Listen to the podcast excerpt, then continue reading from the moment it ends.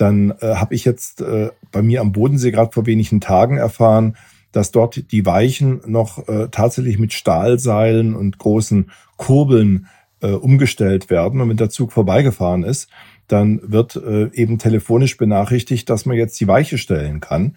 Ähm, das war lange Zeit ein behütetes Geheimnis. Das sind ungleiche ähm, Infrastrukturbedingungen, die natürlich dann dazu führen, dass solche Strecken auch sehr viel weniger leistungsfähig sind und das systemisch den Ausbau des Schienengüterverkehrs behindert. Vorfahrt fürs Klima. Der Verkehrswende-Podcast mit Jürgen Resch. Im Gespräch mit zahlreichen spannenden Gästen zeigen wir, wie uns der Umstieg auf eine klimafreundliche Verkehrspolitik gelingen kann. Herzlich willkommen. Ich bin Leonie Lockau. Ich arbeite als Referentin bei der Deutschen Umwelthilfe und ähm, darf euch wie immer durch diesen wunderbaren Podcast heute begleiten. Wir sprechen heute über den Güterverkehr der Zukunft. Derzeit werden Güter in Deutschland nach wie vor hauptsächlich von LKWs transportiert. Versuche, diesen Transport auf die Schiene zu bringen, gehen extrem schleppend voran, genauso wie die Elektrifizierung des Schienennetzes. Ist es wirklich so schwer, mehr Güter auf die Schiene zu bringen? Und wie kann der Güterverkehr in der Zukunft aussehen? Dazu werden wir uns in der heutigen Folge mit Peter Westenberger und Jürgen Resch unterhalten. Wir werden natürlich wie immer auch eine Auswahl eurer Fragen hier beantworten. Jetzt möchte ich zunächst Herrn Westenberger ganz herzlich bei uns begrüßen. Guten Tag. Hallo. Und natürlich wie immer auch an unseren Bundesgeschäftsführer Jürgen Resch. Grüß dich, lieber Jürgen. Ebenfalls einen schönen guten Tag. Herr Westenberger, Sie sind Geschäftsführer von Die Güterbahn. Das ist Teil des Netzwerks Europäischer Eisenbahn, NEE. E. Vielleicht möchten Sie erstmal ein paar Worte zu sich und auch zu Ihrer Organisation erzählen. Ja, das kann ich gerne machen. Ähm, äh, die Organisation wurde als Netzwerk Privatbahn äh, im Jahr 2000 gegründet und hat heute fast 100 Mitglieder von Unternehmen, die im Schienengütertransport tätig sind. Nicht alle als Eisenbahnverkehrsunternehmen, aber ein sehr großer Teil. Also das ist ein sehr großer Markt äh, von Unternehmen, die auch 60 Prozent des deutschen Schienengüterverkehrs heute schon abwickeln.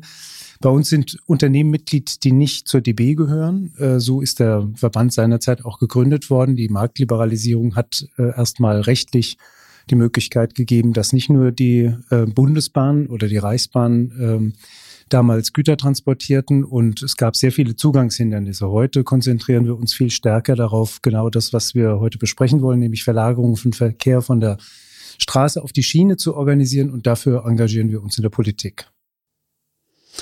Und Ihr Verband meint, ähm, wenn ich mal zitieren darf, während jedes Jahr rund 10.000 Kilometer neue Straßen in Deutschland gebaut werden, sind neu in Betrieb genommene Schienenstrecken Strecken kaum häufiger als eine Sonnenfinsternis.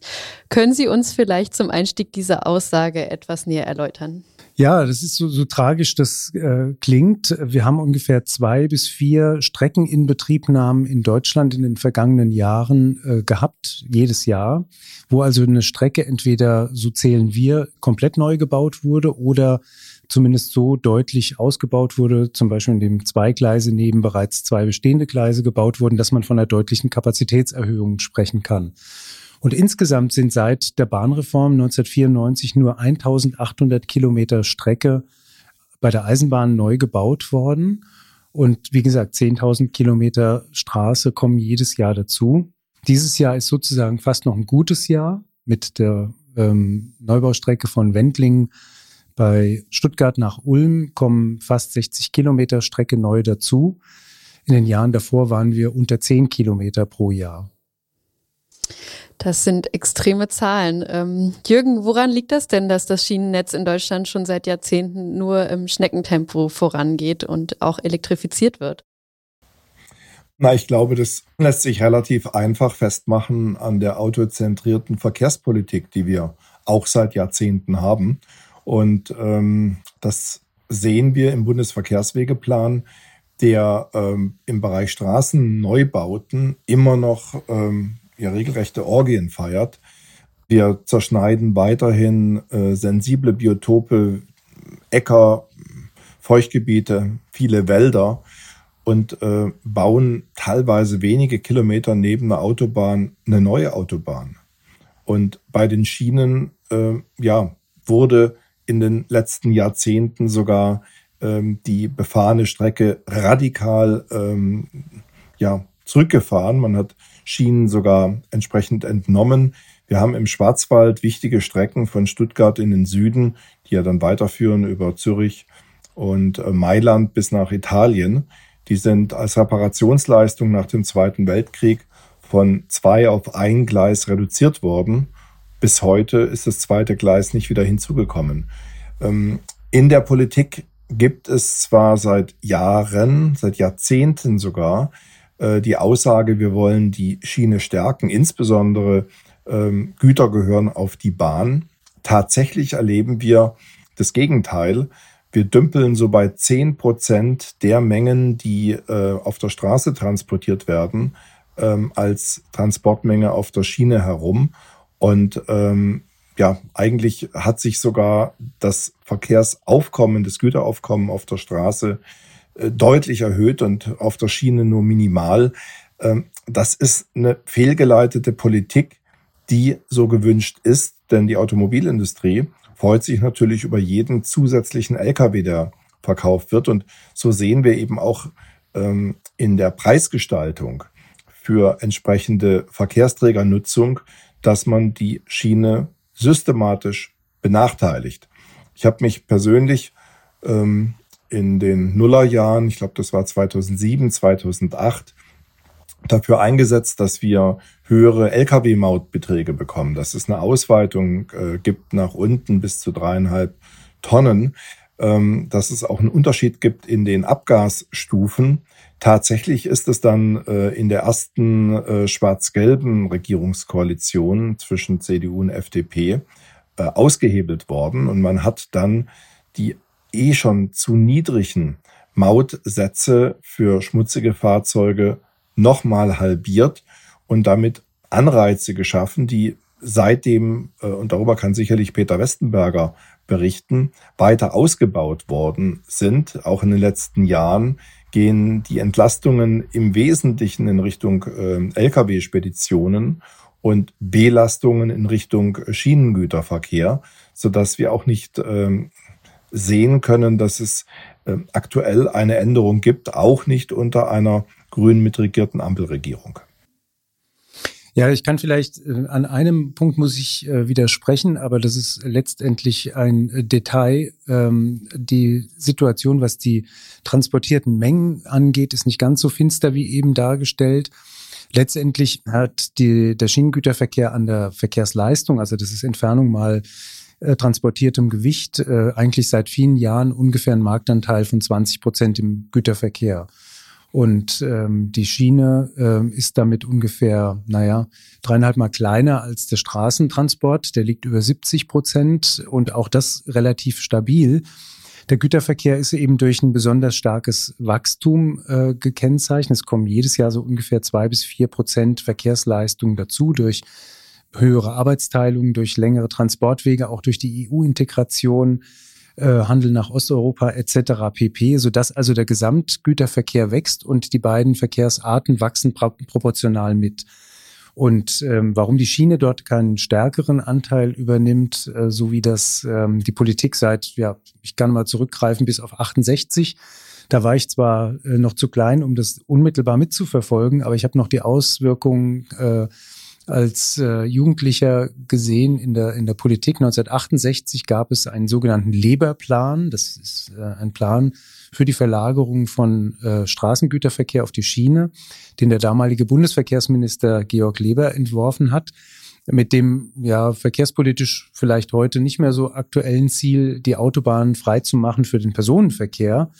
Aber äh, seitdem äh, gab es das politische Versprechen, quer durch alle Lager die Schiene an der Stelle zu stärken. Und wir sehen, dass es einfach ähm, nicht äh, stattfindet. Und äh, die Motive dafür ähm, sind, glaube ich, mittlerweile so weit ähm, äh, weitergewuchert, dass sie sich verselbstständigt haben, dass nämlich die verladende Wirtschaft in vielen Fällen auch wenig Vertrauen äh, darauf hat, dass die Schiene ihre logistischen Anforderungen erfüllt. Und wer an der Stelle etwas ändern will, der muss tatsächlich so ähnlich wie es die Schweiz schon vorgemacht hat, tatsächlich die Rahmenbedingungen ganz grundsätzlich anpacken. Also Infrastruktur muss zur Verfügung gestellt werden. Wir haben zu wenig Schienen. Die Rahmenbedingungen, vor allem die finanziellen Rahmenbedingungen müssen verändert werden. Das angesprochene Thema Maut ist dafür ein gutes Beispiel. In der Schweiz ist die Maut ungefähr vier bis fünfmal so hoch wie in äh, Deutschland und gerade ist ein neuer Versuch, die Lkw-Maut zu erhöhen, ähm, auch ähm, äh, gescheitert. Das steht ja auch jetzt im Ko Koalitionsvertrag drin, dass dort ähm, Umweltfolgekosten angelastet werden sollen. Äh, das ist auf die, sage ich jetzt mal, mittellange Bank äh, geschoben worden. Und äh, das äh, Thema Schiene, Straße geht bis in die Ausbildung der Speditionskaufleute, wo heute kaum noch Eisenbahnwissen vermittelt wird, so dass die, sobald sie im Job sind und in einem Unternehmen dann eben die Logistik organisieren müssen, zu einem großen Teil auf das Bekannte, nämlich den LKW zurückgreifen, weil der so schnell auf dem Hof steht und man da nicht viel nachdenken muss. Also wer an der Stelle was ändern will, der muss eine gesamtheitliche Veränderung machen und damit tut sich, das kann ich schon so sagen, man sieht es jetzt auch am aktuellen Haushaltsentwurf, der morgen im Bundestag beraten wird, ähm, wieder, damit tut sich auch die neue Koalition sehr, sehr schwer. Also diese Ampelregierung, die sich eigentlich der Schiene verschrieben hat, ähm, die wird den Durchbruch der Schiene nicht mit den aktuellen Haushaltsbeschlüssen erreichen oder wie schätzen Sie das ein? Ja, so kann man das schon sagen, mit den Haushaltsbeschlüssen nicht. Also wir haben dort festgestellt, um mal so ein paar Eckpunkte rauszuziehen, dass der Straßenneubau ähm, auf ungebremstem Niveau weitergeht. Da sind also gegenüber den Ansätzen der Regierung jetzt von den ähm, Haushältern im sogenannten, in der sogenannten Bereinigungssitzung keine wesentlichen Kürzungen vorgenommen worden. Um eine Größenordnung zu nennen, die Autobahn GmbH kann da über äh, 5,5 Milliarden Euro pro Jahr an Investitionsmitteln verfügen. Bei dem, den Schienenneubauprojekten kommen wir im Vergleich zum laufenden Jahr von zwei auf 2,1 Milliarden nächstes Jahr hoch. Also es ist absolut weniger. Die Steigerung ist minimal. Und ähm, äh, wir haben tatsächlich äh, eine positive Entwicklung gehabt, dass 1,5 Milliarden verteilt über drei Jahre ähm, Herrn Lindner sozusagen aus den Rippen geschnitten wurden, die den Haushältern zur Verfügung gestellt wurden, um damit etwas für die Schiene zu machen. Da gab es zwischendrin Diskussionen, ob die Binnenschifffahrt nicht möglicherweise auch von diesen Mitteln etwas abbekommen soll. Das ist jetzt wohl äh, zumindest vorderhand nicht der Fall. Aber diese 500 Millionen Euro pro Jahr, die ähm, äh, zusätzlich jetzt äh, dort äh, verteilt werden, sage ich jetzt mal so, werden aus unserer Sicht auch zu einem großen Teil in Beihilfen gegeben, die gar keine Investitionen darstellen, mit denen der Betrieb effizienter und damit auch wirtschaftlicher gemacht werden kann, sondern die nur ähm, im Moment Verzerrungen des Wettbewerbs ein Stück weit äh, kompensieren, aber eben nicht nachhaltig angelegt sind, sodass unsere äh, an sich freudige Überraschung, dass da Zusatzmittel für die Schiene zur Verfügung gestellt werden, auch zur Hälfte wieder zurückgenommen werden muss, weil eben die Hälfte der Mittel nicht investiv, sondern als Beihilfen ausgegeben wird. Und das führt eben dazu, wie Peter äh, Westenberger ja richtig äh, darstellt, dass wir ähm, stagnieren. Also die zehn Prozent, die ich äh, gesagt habe, bezog sich insgesamt auf die auf das ähm, Gewicht der transportierten Güter, aber wichtiger sind tatsächlich die ungefähr 20 Prozent, wenn man es eben in äh, praktisch Straßenkilometer äh, ähm, der Güter umrechnet und betrachtet. Das ist einfach ähm, angesichts der ökologischen Vorteile des Schienentransportes ähm, eine, ganz schwierige Problematik. Wir haben ja noch dazu die Überalterung unserer Bahninfrastruktur, die dazu führt, dass wir äh, sehr viel weniger ähm, effizient Schienen nutzen, als es beispielsweise die Schweiz tut im Bereich äh, ähm, Personenverkehr sowieso, aber auch im Bereich Güterverkehr wäre einfach viel mehr möglich, wenn wir die Intensität ähm, hineinstecken würden in die ähm, Erhaltung der Infrastruktur wie äh, im Straßenbau. Ich staune immer, wenn ich äh, entlang der Autobahn Straßenmeistereifahrzeuge sehe, die immer allerneuester Bauart sind, teilweise jetzt computergesteuerte oder eben ähm, teilweise wohl auch nach äh, künstlicher Intelligenz sich selbst steuernde äh, Mähroboter, die dann neben dem Fahrzeug äh, fahren.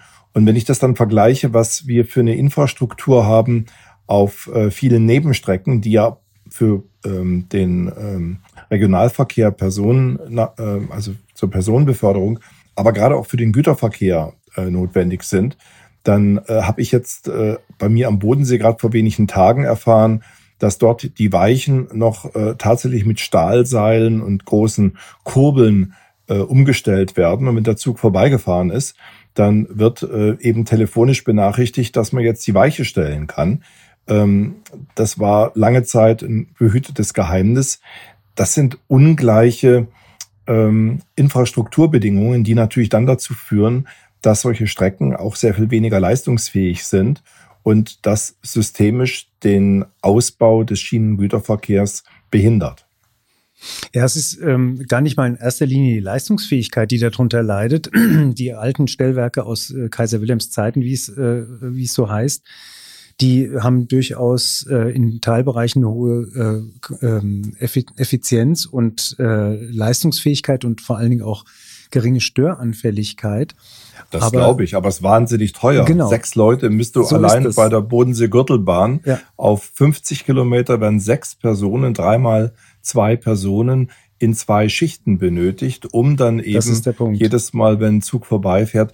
Und das ist dann, das führt dann eben halt dazu, dass man dann sagt, aus Effizienzgründen stellen wir den Verkehr hier auch noch mit ein. Genau. Und, und es ist, kommt noch hinzu, dass es immer schwerer wird, dafür überhaupt äh, Mitarbeiterinnen und Mitarbeiter zu finden, die so einen Job äh, machen, der natürlich auch verhältnismäßig sinnbefreit aussieht, äh, dort äh, alle halbe Stunde die Weiche und ähm, dann im Zweifelsfall auch den Bahnübergang zu bedienen, trotzdem sehr verantwortungsvoll sind, aber eben auch nicht besonders gut bezahlt werden. Also hier gibt es ein ungeheures Modernisierungsdefizit, was sich über Jahrzehnte aufgestaut hat und was mit jedem Jahr natürlich drückender wird, äh, wenn auf der anderen Seite Modernisierung bei anderen Verkehrsträgern stattfindet. Also das führt aber wieder zurück zu der Frage, ist äh, die öffentliche Hand, die für die Schieneninfrastruktur ähm, verantwortlich ist, bereit, die notwendigen Investitionen dafür zu tragen, das zu modernisieren. Und ähm, das muss man zum jetzigen Zeitpunkt äh, mit einem Ja, mit einem ganz großen Aber ähm, äh, beantworten. Ja, in, im Prinzip, aber in der Praxis mit eben viel zu wenig Geld, sodass die Modernisierung entfällt und ähm, oder sich über, über Jahrzehnte hinzieht. Wir haben im, im nochmal ein Beispiel aus dem Neubau zu ähm, nehmen, äh, was wir gerade äh, gerechnet haben. Im Bundesverkehrswegeplan ist ja angelegt, dass Strecken neu ausgebaut werden sollen. Dafür gibt es dann ein weiteres Instrument, den sogenannten Bedarfsplan Schiene. Da stehen zurzeit Projekte drin, die gerechnet einen äh, Investitionsumfang von 140 Milliarden Euro hätten. Also wer als Politiker nach außen zeigen will, dass er etwas für die Schiene tun möchte, der verweist natürlich auf den Bedarfsplan und sagt, ist alles vom Bundestag beschlossen, soll gebaut werden, aber der Haushalt ist eben die Realität. Wenn ich nur zwei Milliarden Euro zur Verfügung habe, dann wäre ich bei diesem Ausbauprogramm rechnerisch im Jahr 2092, ähm, bis das dann ähm, und das alles bei vielleicht auch noch länger wachsenden Verkehrsmengen äh, abgearbeitet wird, was man 2015 für notwendig gehalten hatte. Also hier muss eine deutliche Umschichtung von Mitteln weg von der Straße und durch Subventionsabbau, zum Beispiel durch das Dieselsteuerprivileg, erfolgen, damit man sie, äh, sich die entsprechenden Mittel verschafft, um diese ähm, Bauprogramme in kürzeren Zeiträumen durchzuziehen. Man kann auch nicht beliebig viel Geld ähm, dafür ausgeben. Bauindustrie ist ein knapper Faktor. Die Planungsverfahren müssen durchgeführt werden. Manche Sachen äh, bedeuten auch, dass die vorhandene Infrastruktur davon, wenn Weichen angeschlossen werden, beeinträchtigt wird. Aber so sechs Milliarden Euro, das ist ungefähr eine Größenordnung, die kann man im Netz jedes Jahr gut verbauen. Also gut das Dreifache von dem, was heute bereitgestellt wird. Und daran müssen wir, müssen wir jetzt die, die Bundesregierung für die nächsten Jahre messen, ob sie in die Richtung geht oder nicht. Also für 2023 sieht es schlecht aus. Aber hier möchte ich mal hinterfragen. Ähm, wir sehen überall in Europa, dass ähm, Schienenausbau oder auch äh, die Infrastrukturverbesserung schneller geht. Und ähm, ich persönlich wohne am Bodensee. Wir haben eine der beiden Geschäftsstellen in Radolfzell. Und seit über 30 Jahren kämpfen wir als Deutsche Umwelthilfe für den Ausbau der Verbindungsstrecke zwischen Radolfzell und Friedrichshafen, also am Bodensee Nordufer. Das ist eine eingleisige Strecke, zumindest weitgehend eingleisig, ohne Elektrifizierung. Vor 30 Jahren haben wir mal einen Zug gemietet, haben den Umweltminister eingeladen, sind alle Bahnhöfe angelaufen und ähm, überall hat der Bürgermeister gesagt, wir machen mit, wir wollen das haben. Ähm, jetzt in den letzten zehn Jahren habe ich das jedes Jahr mit der Deutschen Bahn, mit den wechselnden Vorständen besprochen. Und es ist mittlerweile ein Leuchtturmprojekt äh, in der Planung, äh, bei dem man aufzeigen möchte, äh, dass man auch schneller umsetzen kann. Und beim letzten Gespräch wurde mir gesagt, wenn jetzt alles gut geht, dann haben wir in 20 Jahren das Projekt umgesetzt. Also 50 Jahre Dauer. Ähm, ich springe mal nach Österreich. Dort ist es in wenigen Jahren gelungen, von 60 auf 70 Prozent der Strecke in der Elektrifizierung zu kommen. Und auch in anderen EU-Staaten geht es schneller. Ähm, was gibt es da für Ideen, vielleicht von den privaten Bahnen, an welchen Stellen können wir beschleunigen? Denn wir müssen, wir können doch angesichts auch des Desasters in Sharm el-Sheikh bei der Weltklimakonferenz in der Geschwindigkeit nicht weiterarbeiten. Wir müssen schneller die Güter auf die Bahn bekommen und dazu sind die entsprechenden technischen Veränderungen notwendig. Ja, bin ich äh, also völlig einer Meinung. Der, die Zeiträume sind grotesk, die da immer wieder genannt werden. Ähm, ich glaube, dass es in allererster Linie tatsächlich an einem Mangel an Personal in den entscheidenden Bereichen äh, äh, liegt. Und die entscheidenden Bereiche sind die Planung selbst, dann ähm, die Durchführung der äh, Dialoge mit den Anwohnerinnen, mit Anwohnern, mit den Trägern öffentlicher Belange und ähm, dann auch die Entscheidungsinstanzen, ähm, das ist ja bei Eisenbahninfrastrukturangelegenheiten durch eine Beschleunigungsgesetzgebung jetzt vollständig oder praktisch vollständig das Eisenbahnbundesamt. Und wenn es zu Rechtsstreitigkeiten kommt, was in sehr vielen Fällen der Fall ist, dass dann eben auch die Gerichte sehr schnell entscheiden können. Wenn heute ähm, eine Klage beim, selbst beim Bundesverwaltungsgericht schon in der ersten Instanz landet, dann werden oft äh, Gutachten vergeben, die wegen Mangel an Gutachtern äh, dann auch selbst ein, zwei Jahre dauern können und solange geht ähm, die gerichtliche Entscheidung nicht voran. Also meine Einschätzung ist an der Stelle, dass wir weniger Rechtsänderungen brauchen. Wir haben sehr, sehr viele Rechtsänderungen in den vergangenen Jahren gehabt, die vor allen Dingen auf die Verkürzung von Beteiligungsrechten äh, gerichtet waren. Ähm, aber das hat den Personalmangel an der Stelle nicht beseitigen können. Und wenn wir zu wenige Personale haben, das wird ja auch von vielen Planerinnen und auch von Behördenleitern immer wieder gesagt, dann muss man sich die Bedingungen anschauen und beispielsweise auch überlegen, ob auch in dem Bereich ähm, Umverteilung zum Beispiel von Personalen aus dem Straßenbau in den Schienenwegebau äh, ähm, äh, erforderlich sind. Ähm, es gibt ja eine äh, deutsche Einheit äh, Gesellschaft für Eisenbahn und Schiene, glaube ich, DEGES. Also ich weiß nicht, ob ich die Abkürzung jetzt wirklich richtig wiedergegeben habe.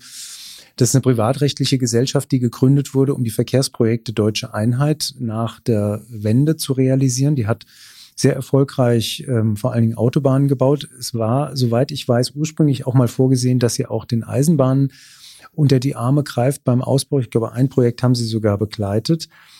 Da könnte man zum Beispiel drüber nachdenken, ob diese ähm, Gesellschaft in Zukunft tatsächlich statt noch mehr Straßen äh, eben Schienen plant. Und ich glaube, dass dann auch alles deutlich schneller gehen würde. Abgesehen davon, dass es auch in den, in den Verfahren durchaus noch Möglichkeiten gibt, effizienter zu arbeiten, die Bürger besser, besser einzubinden ähm, und ähm, mit, so wie mir das aus der Schweiz berichtet wird, Rechtsstreitigkeiten dadurch vermeidet, dass man sich nicht ganz preußisch bei gewünschten Abweichungen kleinerer Natur verhält, sondern sagt, na gut, dann machen wir das auch noch. Das kann nicht bedeuten, dass jede Eisenbahnstrecke, wie das jetzt teilweise ähm, diskutiert wird, äh, auch im Flachland äh, über 50 Kilometer unter die Erde verlegt wird, weil das wäre das nächste Hemmnis, ähm, sowohl von der Bauzeit als auch von den Finanzierungskosten, um eine schnelle äh, Ertüchtigung hinzubekommen, aber zum Beispiel Lärmschutz, der sich eben an den, den Wünschen der Anwohner und nicht unbedingt an der gesetzlichen, ähm, an der gesetzlichen Vorschrift bemisst, ähm, das muss aus meiner Sicht drin sein. Da gibt es auch schon Be Bewegungen, ähm, aber das geht noch nicht weit genug. Und gerade bei der Elektrifizierung, die ja der, der äh, Umwelthilfe und auch uns sehr am, am Herzen liegt, ähm, sehen wir eigentlich die Möglichkeit, auch ohne die Verletzung von Anwohnerrechten sehr schnell voranzukommen, weil äh, man letztendlich, wenn eine Strecke elektrifiziert wird, sehr viele Flexibilitäten dazu gewinnt, Dieselemissionen ähm, und Energieverbrauch ersetzt und die Anwohnerrechte praktisch aus meiner Sicht ähm, genau wie Naturschutzthemen in aller Regel nicht tangiert, so dass man dort ähm, auch schneller planen kann. Und wenn das Geld zur Verfügung gestellt wird, auch ähm, Strecken ja ertüchtigen kann, die heute noch nicht so stark ähm, von Verkehr belegt sind und damit dann äh, eben auch beim Bau keine allzu großen Probleme entstehen, aber dann in der Folgephase Verkehr übernommen werden kann, der wiederum auf anderen Strecken, die heute hoch belastet sind, äh, zu viel ist und deswegen ähm, da ja vereinfacht gesagt Staus entstehen oder Verkehre gar nicht erst gefahren werden können. Da mal kurz nachgefragt, ähm, also wir haben jetzt ein paar Mal über die Nachbarländer gesprochen. Ähm, da sieht es offensichtlich in einigen besser aus und auch über die ähm, Schienenelektrifizierung. Ähm, läuft das auch besser in den Nachbarländern und welche Vorteile hätte jetzt konkret unsere vollständige Elektrifizierung? Also wir sprechen nicht von der vollständigen Elektrifizierung, weil wir, ähm, und ich weiß auch, dass das nicht, nicht die Haltung der, der äh, Umwelthilfe ist, weil wir glauben, dass ähm, die Elektrifizierung mit Oberleitung, das meint man ja meistens mit Elektrifizierung, also wenn ich über die spreche, dass die in Bereichen, wo absehbar keine ganz schweren Züge fahren im Güterverkehr, nicht unbedingt erforderlich ist, wenn ich mit batteriegetriebenen Zügen ähm, auch die Nahverkehre dort sicherstellen kann. Da handelt es sich typischerweise um äh, Stichstrecken, beispielsweise von Murnau nach Oberammergau. Schlechtes Beispiel, die ist jetzt gerade elektrifiziert worden, aber da hätte man auch ähm, letztendlich mit, mit äh, Akkutriebwagen den gleichen, die gleiche Qualität herstellen können. Äh, in äh, Deutschland, glaube ich, wird man schon nochmal so um die Größenordnung von 5000 Kilometern von den 35.000 oder 33.000 Kilometern Strecke elektrifizieren müssen. Heute sind wir bei 61 Prozent des Netzes, die mit einer Oberleitung versehen sind. Äh, so dass wir irgendwas bei 75 Prozent äh, zunächst mal, mal rauskommen werden. Andere Länder haben das äh, viel konsequenter gemacht. Ähm, die Alpenländer sind dadurch begünstigt worden, dass sie frühzeitig die Wasserkraft für die Stromerzeugung nutzen konnten und ähm, vor allem die Schweiz auch natürlich vom Krieg nicht äh, unterbrochen wurde bei den, bei den Elektrifizierungsbemühungen. Aber ähm, man merkt auch, dass in anderen Ländern dieses Thema einen ganz anderen Stellenwert hat. In Deutschland ist es, glaube ich, deswegen immer zurückgestellt worden, obwohl auch hier sehr viele alte Pläne für Elektrifizierung von von Strecken existierten, weil man eben seitens der Bundesregierung insgesamt für die Neu- und Ausbaumaßnahmen, zu denen auch die Elektrifizierung gehört, so wenig Geld zur Verfügung gestellt hat, dass die äh, Deutsche Bahn äh, und auch die Bundesregierung gesagt haben, naja, dann setzen wir das hauptsächlich in neue Strecken ein, weil auf einer Strecke, die nicht elektrifiziert äh, ist, kann wenigstens überhaupt ein Zug fahren, während auf einer nicht vorhandenen Strecke halt gar kein Zug fahren kann. Aber das ist nat natürlich eine völlig falsche ähm, Entscheidung gewesen, zumal die Elektrifizierung ähm, dort, wenn sie solche Lücken schließt, wie zwischen Horb und Tübingen oder zwischen Büchen und Lüneburg ganz neue Fahrmöglichkeiten im gesamten Netz eröffnet, die dann stark überlastete Knoten ähm, äh, dann umgehen können und deswegen eine hochvolkswirtschaftlich rentable Investition ist, die gar nicht so besonders teuer ist. Und da sind wir tatsächlich der Auffassung, dass wir höher müssen. Ähm, wir sehen ja nicht nur in der Schweiz, wo wir, glaube ich, bei 99,7 Prozent sind, sondern in vielen anderen europäischen Staaten, dass es das mehr geht. Luxemburg 91 Prozent, Belgien 88 Prozent, Niederlande, Schweden 76, 75, Österreich 73 Prozent. Ich bin äh, dabei, dass man bei wirklich reinen Stichstrecken, die ausschließlich für einen ähm, äh, Schienentriebwagen im Personenverkehr genutzt wird und wo Schienenverkehre auch aus irgendwelchen Gründen nicht äh, zukünftig denkbar sind, da kann man natürlich mit akkubetriebenen Zügen fahren, was in den seltensten Fällen allerdings bis jetzt geplant ist. Da werden eben besonders schmutzige Dieseltriebwegen eingesetzt. Aber mag sich in der Zukunft ändern. Überall dort, wo wir durchgehende Strecken äh, haben, brauchen wir eine leistungsfähige Infrastruktur. Und bei der Gelegenheit bitte dann auch, weil das kann man ja bei der Gelegenheit machen und sonst wird's nicht gemacht, dass wir eben diese moderne Signaltechnik bekommen.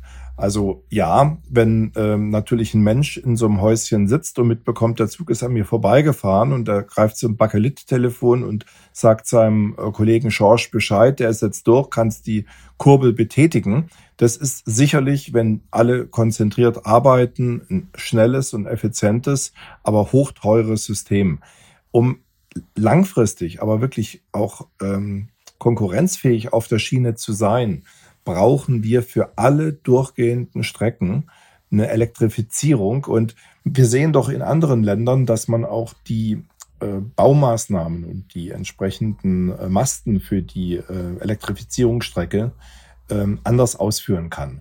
Und ähm, ich glaube, dass man hier einfach richtig investieren muss, um alle durchgehenden Strecken, die vielleicht auch äh, für Ausweichverkehre notwendig sind, wenn äh, mal eine Strecke äh, umgebaut wird, repariert wird oder etwas passiert ist an der, Ste äh, an der Strecke, um dann auch wirklich die Möglichkeit zu haben, unter Fahrdraht ähm, eben dann auszuweichen. Ja, völlig richtig. Und ich äh, würde auch äh, sagen oder nochmal darauf hinweisen wollen, dass die Investitionen für das, worüber wir da reden, natürlich einen Bruchteil von dem darstellen, was für die Elektrifizierung, die Ladeinfrastruktur des Straßenverkehrs ähm, erforderlich ist. Gerade im Güterverkehr macht man sich, glaube ich, gar keine richtige Vorstellung davon, was für Investitionen in die Ladeinfrastruktur an, an beispielsweise Autobahnen, Raststätten oder anderen zentralen Punkten ähm, erforderlich sind, um diese hohen Ladeleistungen von elektrisch angetriebenen ähm, Lkw zu, zu installieren. Und ähm, die Oberleitung, das muss man schon sagen, ist eine geniale, ähm, genial einfache Technologie, um den Diesel oder den Verbrennungsmotor insgesamt aus dem, ähm, aus dem Verkehrssektor, zumindest aus dem landgebundenen Verkehrssektor rauszubekommen. Und ähm, deswegen also volle Zustimmung, dass das Thema Elektrifizierung mit höchster Priorität äh, vorangebracht werden muss, damit durchgängige Verkehre mit Elektrolokomotiven und erneuerbarem Strom dann eben auch möglich sind. Dann würden wir an dieser Stelle ähm, schon zu unserer kurzen und knackigen Runde zum Schluss kommen. Und mich würde interessieren, wie ihr beide die Aussagen des Koalitionsvertrages einschätzt. Den Schienengüterverkehr bis 2030 auf 25 Prozent zu steigern. Ist das realistisch? Wie wird unser Schienenverkehr in Deutschland wohl im Jahr 2030 aussehen? Ja, ich fange mal an, also als Vertreter sozusagen der Betreiber. Wir haben das sehr begrüßt. Wir haben das auch vorher schon äh, als politischen Vorschlag unterstützt. Und zwar deswegen, weil wir glauben, die Politik muss sich ein messbares Ziel setzen, ihre Instrumente darauf ausrichten und das dann auch monitoren. So ein Ziel gab es vorher nicht, sondern nur die allgemeine allgemeine Bekenntnis. Wir rechnen, dass 25 Prozent Marktanteil im Jahr 2030 210 Milliarden Tonnenkilometer bedeuten gegenüber 130 heute. Also sind ungefähr 60 Prozent mehr Güterverkehr. Und das Entscheidende ist, das Ziel erreicht, würde bedeuten, dass es weniger Lkw auf der Autobahn gibt. Und ich glaube, das ist ja das, was, was wir tatsächlich ähm, erreichen wollen. Wir können das erreichen, äh, da sind wir fest davon überzeugt. Wir hatten eine Studie vorher machen lassen mit unseren Unternehmen für das Jahr 2035, Marktanteil 35 Prozent, also nochmal 10 Prozent mehr und haben äh, alle kritischen Dinge, Loks, Personale, Infrastruktur und so weiter abgeprüft, kann man das erreichen und waren da schon der Überzeugung, das klappt, wenn man es politisch will. Jürgen, was sagst du dazu? Die Botschaft höre ich wohl, allein mir fehlt der Glaube. Ähm, wir messen sehr gerne bei der Deutschen Umwelthilfe solche Ziele an den Maßnahmen, die dann sofort ergriffen werden. Und deswegen, ähm, ohne jetzt wirklich umzusteuern, werden wir das Ziel nicht erreichen. Ich teile das mit Peter Westenberger, dass es schon dieses kleinere Ziel grandios wäre, 60 Prozent mehr, würde man signifikant merken. Es reicht nicht aus. Aber das, was bis jetzt äh, an Entscheidungen durch die Ampelregierung ähm, erfolgt ist, wird nicht ähm, dieses Ziel äh, sicherstellen. Deswegen, wir müssen tatsächlich eine größere Aufmerksamkeit auf den Schienengüterverkehr legen. Wir müssen systematisch die wahren Kosten für den Gütertransport auf der Straße auch dem Lkw auferlegen. Wir müssen aufhören, Diesel zu subventionieren, besonders schmutzige Transportwege und Transportsysteme zu unterstützen, zu verbilligen. Und wir müssen alles dran setzen, um so schnell wie möglich die Bahn zu dem äh, bevorzugten und auch umweltfreundlichsten Transportsystem in Deutschland und in Europa für Güter zu machen. Jetzt ähm, haben wir viele interessante Zahlen und Fakten und vor allem auch extreme Zahlen gehört. Ähm, ich möchte mich bei euch beiden dafür ganz herzlich bedanken, bei Peter Westenberger und bei Jürgen Resch. Ähm, mir hat das äh, riesigen Spaß gemacht und ganz viele neue Erkenntnisse gebracht heute und ich sage herzlichen Dank. Gern geschehen, vielen Dank auch. Einen wunderschönen Tag noch. Aus der heutigen Folge nehme ich mit, dass wir auch beim Güterverkehr vor dem Problem der autozentrierten Politik in Deutschland stehen und ähm, in den vergangenen Jahren zwar viel ausgebaut wurde, aber doch nicht ausreichend, um mit dem Auto zu konkurrieren.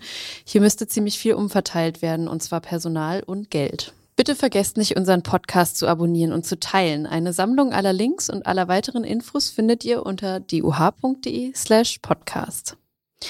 In der nächsten Folge dreht sich alles um das Thema Parken in der Stadt. Zu Gast wird bei uns Boris Palmer sein. Schickt uns dazu ab sofort eure Fragen über unsere Social-Media-Kanäle oder auch per Mail an podcast.doh.de. Wir greifen dann wie immer in jeder Folge eine Auswahl eurer Fragen auf. Tschüss und bleibt auf der richtigen Spur. Das war Vorfahrt fürs Klima. Der Verkehrswende-Podcast mit Jürgen Resch. Produziert von der Deutschen Umwelthilfe. Weitere Informationen rund um das Thema Verkehr und saubere Luft sowie die Verkehrswende im Allgemeinen finden Sie auf www.duh.de.